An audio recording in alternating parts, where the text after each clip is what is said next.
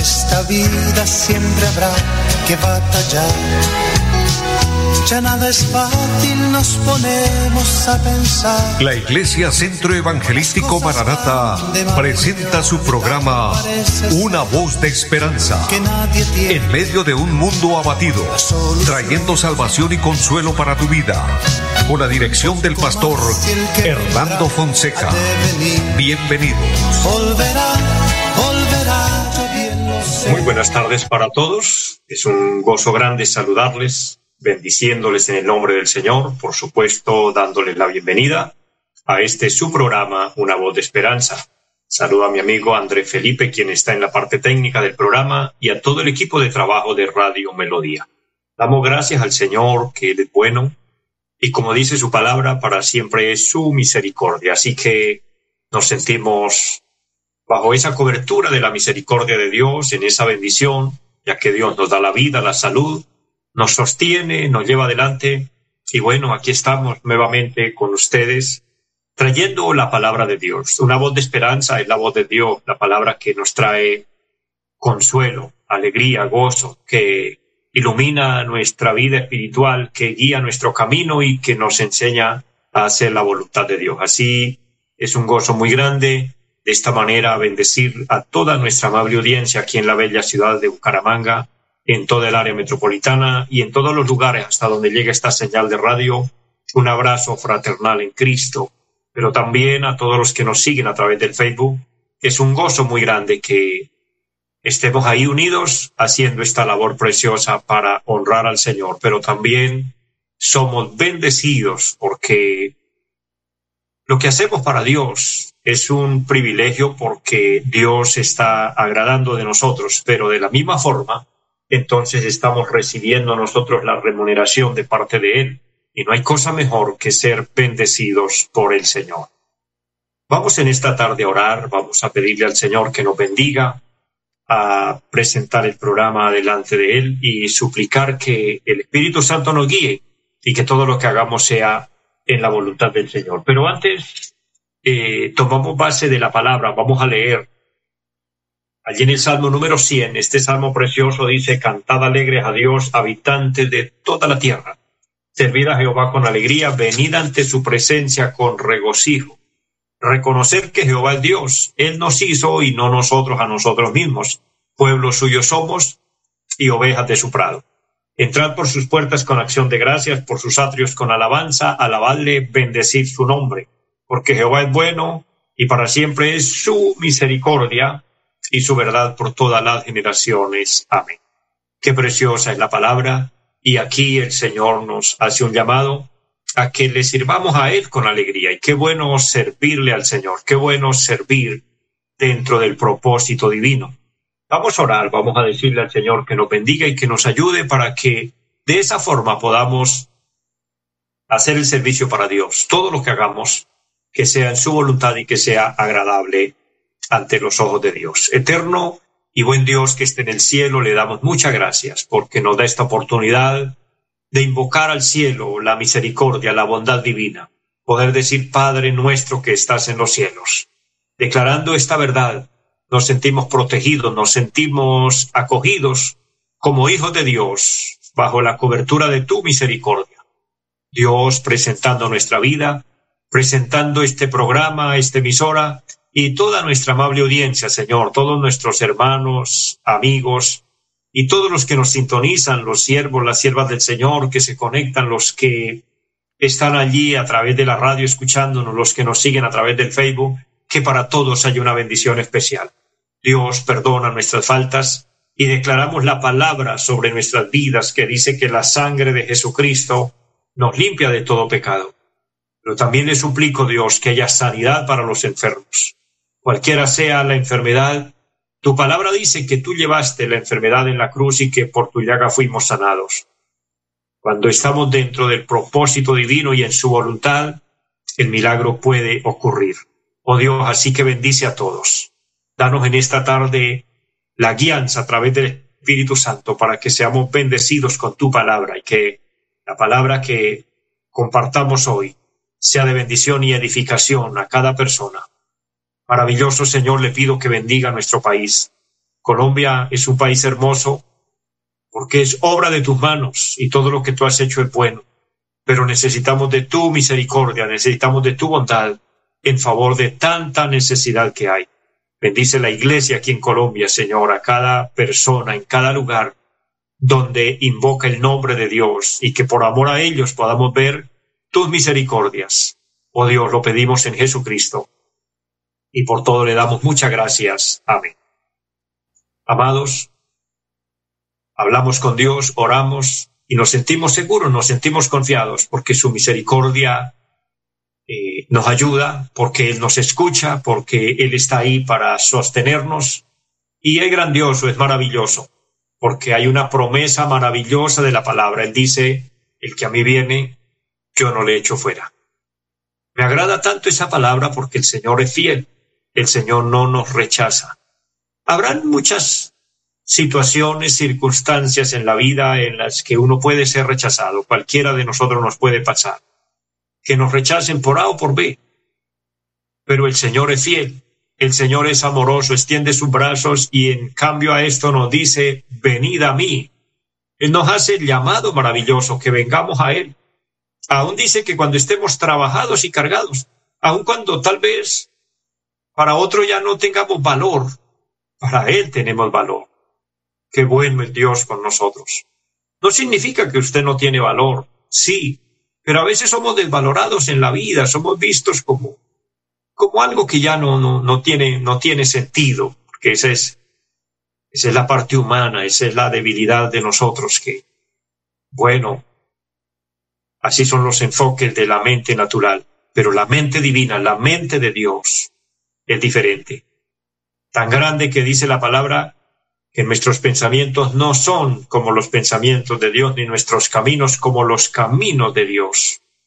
Como son más altos los cielos que la tierra, sin sus, sus pensamientos más que nuestros pensamientos y sus caminos más que nuestros caminos. Y dentro de esa amplitud de la grandeza de Dios está el amor de Él con nosotros. Por eso Él no nos rechaza, por eso Él no nos desprecia, por eso vengamos a Él con fe, y sintámonos bendecidos. De esta manera, pueblo de Dios, les invito a amar a Dios, a vivir para Dios, a servir a Dios. De esta forma, mantenemos una relación que es indispensable. Una de las cosas que sé, sin lugar a dudas, que el ser humano necesita es tener una relación con Dios. Él es el dueño de todas las cosas, Él es el creador. Él es el que tiene el control de todo. Él ha hecho un plan de redención por usted y por mí. Su amor y su gracia se extiende. Su amor y su gracia se mantiene firme con nosotros. Entonces vivamos para Él, sirvámosle a Él. Cuando Él nos llame a su presencia, que de seguro ese momento llega, sin lugar a dudas, usted y yo lo sabemos que estamos destinados a irnos de esta tierra, que aquí estamos de paso. Y el día que nos vayamos, nos vamos a presentar delante del Señor, a entregar cuentas. Pero qué bueno tener las puertas abiertas en el cielo para entrar allí y poder oír las palabras dulces, maravillosas del Señor que nos pueda decir, bien, buen siervo y fiel, sobre poco has sido fiel, sobre mucho te pondré, entra en el gozo de tu Señor. Ese día será maravilloso, glorioso, pero peor aquellos que se les cierre la puerta por su pecado, por su rechazo a Dios, por su rebeldía, por su desobediencia. Por eso es el llamado de Dios a través de, de su palabra y a través de, podemos decir en este momento de este programa, para que usted y yo reconozcamos a Dios, lo tengamos en cuenta. Porque un día nos presentaremos, le vuelvo a recordar, pero también estamos a punto de que el Señor se lleve a su iglesia el Señor levante a su pueblo, el Señor vendrá nuevamente, Él lo prometió. Mire, desde que hubo pecado en la tierra, Dios prometió un Salvador. Allá en Génesis 3.15 Dios prometió que la simiente de la mujer se estaba refiriendo a Cristo, sería el Salvador, quien traería el plan de redención, quien haría esa línea divisoria entre el bien y el mal y nos se podría separar para Dios.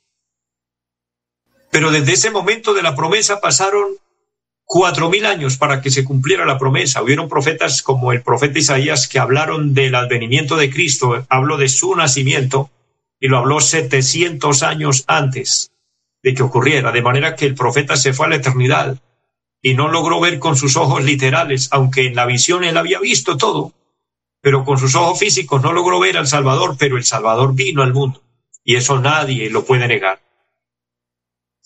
Hoy anunciamos que Cristo viene y Él vendrá. Aunque llevemos décadas, aunque llevemos tiempos predicando esta verdad y no haya sucedido, no significa que por eso no va a venir. Mire, la venida de Cristo, según el profeta Malaquías dice la palabra que es como el sol de justicia y cuando lo identifica como el sol, me parece a mí muy aplicativo, porque el sol tiene una particularidad, creo que todos la podemos comprender, y es que él no falla, él sale todos los días. Pero hay algo en especial, el sol no sale a la hora que nosotros queremos que salga, él sale a la hora que está programada. Así alguien lo necesite a las cuatro de la mañana, no le va a alumbrar a las cuatro de la mañana, tiene que ser a las seis de la mañana, ya cinco y media, seis de la mañana, es que aclaré, eh, aclara el día. Nadie lo puede hacer salir antes, tampoco nadie lo puede detener para que venga después y alguien diga, bueno, necesito descansar un poco más, que el día no aclare tan rápido, que el sol salga a las ocho de la mañana. No, no es posible. Él tiene su hora. Y es una indicación de la venida del Señor. Él tiene su hora. Aunque haya burladores. Pero cuando hay burladores que dicen que, que el Señor no va a venir y hacen burla y mofa de esto, eso nos da más seguridad de que estamos pronto a irnos la segunda carta del apóstol Pedro, el capítulo 3, lo dice con claridad, que habrán burladores, blasfemos, que hablarán en contra de esta verdad. Pero son los tiempos finales los que más indica que pronto el Señor vendrá por su iglesia. Así que, pueblo de Dios, yo les invito a estar preparados y esperar a Cristo. Esperar ese momento maravilloso cuando nos iremos con Él, cuando la trompeta sonará y dice la palabra que los muertos en Cristo resucitarán primero y nosotros los que estemos vivos seremos transformados en un abrir y cerrar de ojos. En tanto que estamos aquí, sirvamos a Dios. Y precisamente de esto quiero dejar una palabra en su corazón. ¿Por qué vivir para Dios? He titulado así el tema en esta tarde. ¿Por qué vivir para Dios? Una pregunta me parece interesante y tal vez cada uno tenga una respuesta, pero ojalá que esa respuesta sea positiva. ¿Por qué servir? ¿Por qué vivir para Dios? El salmo que leíamos hoy, el salmo número 100 dice servir a Jehová con alegría, servirle con alegría. Vivir para Dios es un privilegio y es bueno vivir para Dios con alegría. Porque Dios en su bendita y soberana misericordia él nos creó a su imagen y semejanza, pero dentro de esa imagen está el libre albedrío. O sea, Él no nos creó como unos robots para que seamos controlados y no podamos tomar decisiones. No, Él nos creó libres. Nos dejó a nuestra voluntad. Esa es pura gracia y misericordia de Dios en el ser humano. Pero sí nos puntualiza entre el bien y el mal. Y esto es algo que viene dentro de cada persona. Mire, una persona nace, un niño desde que nace, comienza a tener uso de razón. Sin necesidad de tanta explicación, él sabe lo que es bueno y lo que es malo. Comienza a discernir esa realidad. Porque Dios colocó eso en nosotros. Eso es inteligencia de Dios en nosotros los seres humanos. Sin embargo, Él nos puntualiza el camino, nos muestra el camino del bien y que vivamos para Él, pero no nos obliga empero nos, llama a través de su palabra y nos enseña cosas maravillosas. Mire, el libro de Eclesiastés, el capítulo número 11, empezaremos leyendo el verso 9, un pasaje precioso de la palabra y que trae mucha enseñanza. Dice, alégrate joven en tu juventud y tome placer tu corazón en los días de tu adolescencia y anda en los caminos de tu corazón y en la vista de tus ojos pero sabe que sobre todas esas cosas te juzgará Dios. Aquí hay una verdad de lo que venía compartiendo. Dios nos dejó a nuestra voluntad, a nuestras propias decisiones, a que nosotros hagamos y decidamos por nosotros. Qué bueno es Dios, qué maravilloso es Dios. Eso es tener un Dios maravilloso. Él no nos obliga a que lo amemos. Él no nos obliga a que le sirvamos. Él no nos obliga a que vivamos para Él. Simplemente nos hace llamado si queremos hacerlo. Y no hay cosa mejor en la vida que uno pueda tomar sus propias decisiones. Yo, mi experiencia personal, he decidido por voluntad propia amar a Dios, servir a Dios y vivir para Dios. Ahora, ¿por qué vivir para Dios? Ya que es nuestro tema. Número uno, la vida se vive una sola vez. El día de ayer que se nos fue, ya no vuelve. La semana que se va, ya no vuelve. El mes que se va, el año, etcétera. Todo lo que se vive, se vive una sola vez. Cuando nosotros encontramos esa realidad o nos, o nos confrontamos con esa realidad, podemos decir, hay que aprovechar esa oportunidad y saber vivir. Saber vivir dentro de los parámetros que nos traigan beneficio, que, que sean de bendición para nosotros. Cuando vemos esa realidad, todos tenemos que tomar una decisión. Y cada persona en sí toma una decisión. ¿Cómo vive cada uno su vida? Eso es un asunto personal. Cada uno llega a su momento, a su punto en el que toma una decisión. Vivir para el mundo o vivir para Dios. Yo pregunto, ¿cuál decisión has tomado? ¿Estás viviendo para Dios o estás viviendo para el mundo y sus placeres? Para sus desenfrenos, para su pecado. Esa respuesta la tiene usted. Si usted su respuesta es positiva y dice, no, yo estoy viviendo para Dios, lo bendigo, lo felicito, la felicito porque ese es el camino que nos conduce a Dios. El Señor dijo, el camino que nos lleva a la vida eterna es un camino angosto, es una puerta estrecha, pero ese es el camino que nos lleva a la vida eterna, en tanto que el camino de la perdición, el camino ancho, el camino del desenfreno, el camino del pecado y de todo lo que el ser eh, humano hace a su conveniencia, ese camino ancho donde cada quien vive como quiere, ese camino lleva a la pérdida. Lo que a mí me parece interesante es saber tomar la decisión correcta. Mire, muchas personas en nuestro mundo, en nuestro planeta, viven para el mundo, viven para las cosas temporales, viven para el placer, viven para el desenfreno. Esa es una verdad. Y lo sorprendente de esto es que hay quienes creen que son inmortales.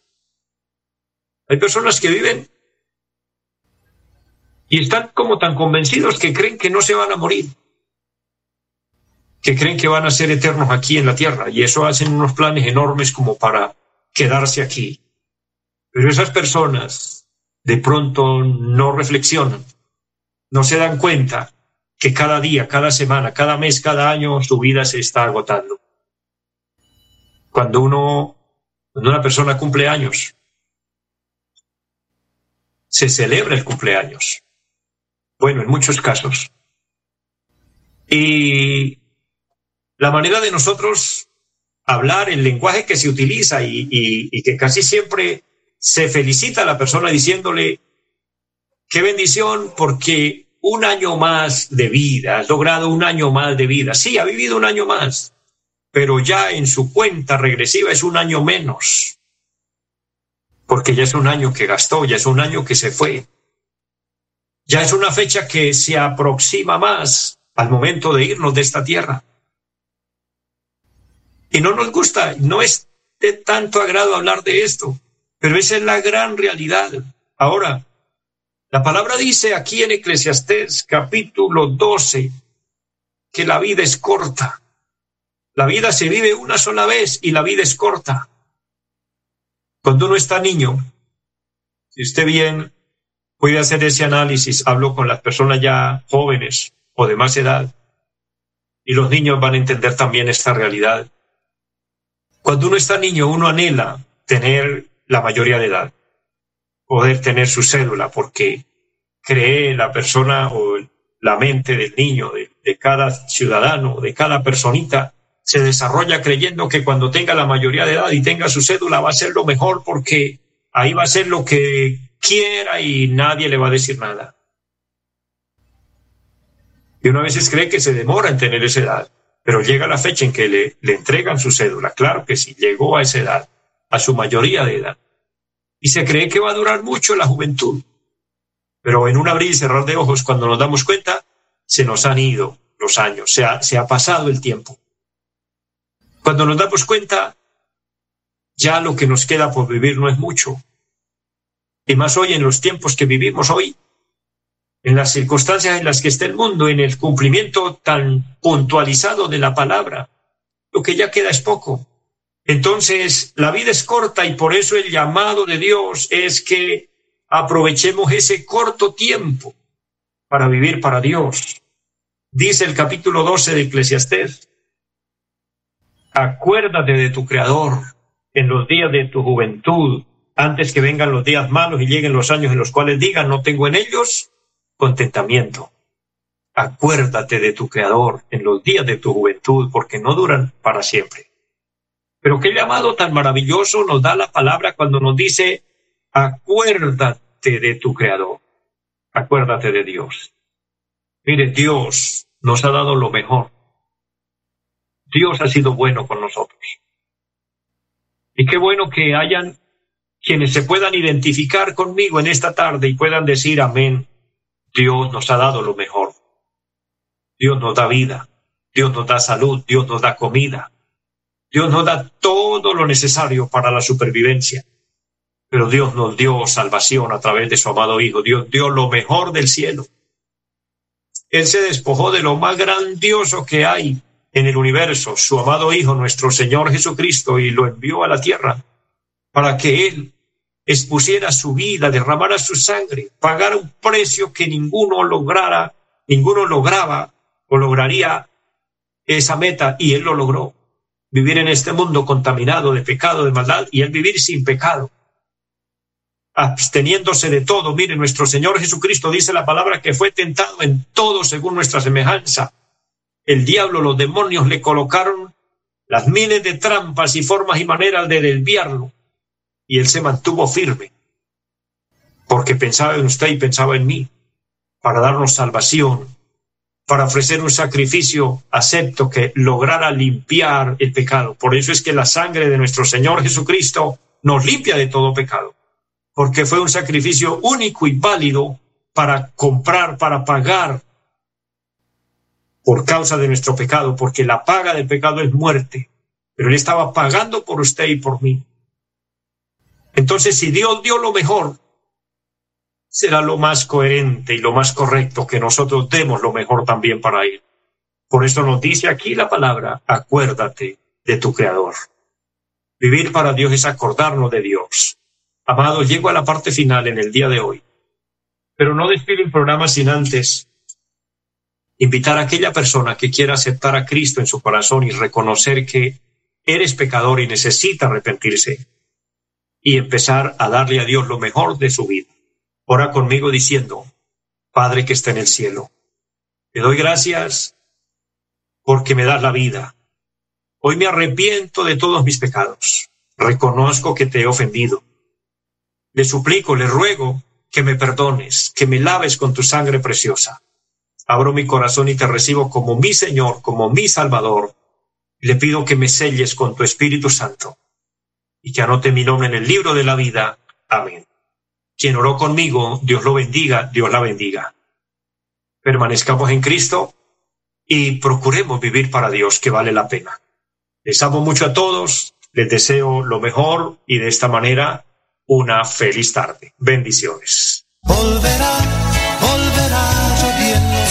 Los invitamos a nuestra reunión en los días martes 7 de la noche, culto de oración. Jueves 7 de la noche, enseñanza bíblica. Domingos 9 y 30 de la mañana, culto para toda la familia. Y 5 de la tarde, culto evangelístico. Los esperamos en la carrera séptima, número 371, Barrio Amaral, Piedecuesta. Llámenos al 318-767-9537. Vida siempre habrá que batallar. ya nada es fácil, nos ponemos a pensar. La Iglesia Centro Evangelístico Mararata presentó su programa Una voz de esperanza.